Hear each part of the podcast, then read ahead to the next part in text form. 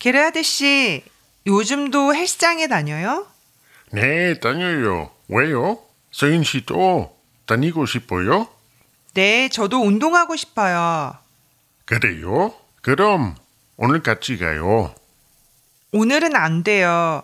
오늘은 친구들이랑 같이 놀러 가요. 어디에 놀러 가요? 호수에 수영하러 가요.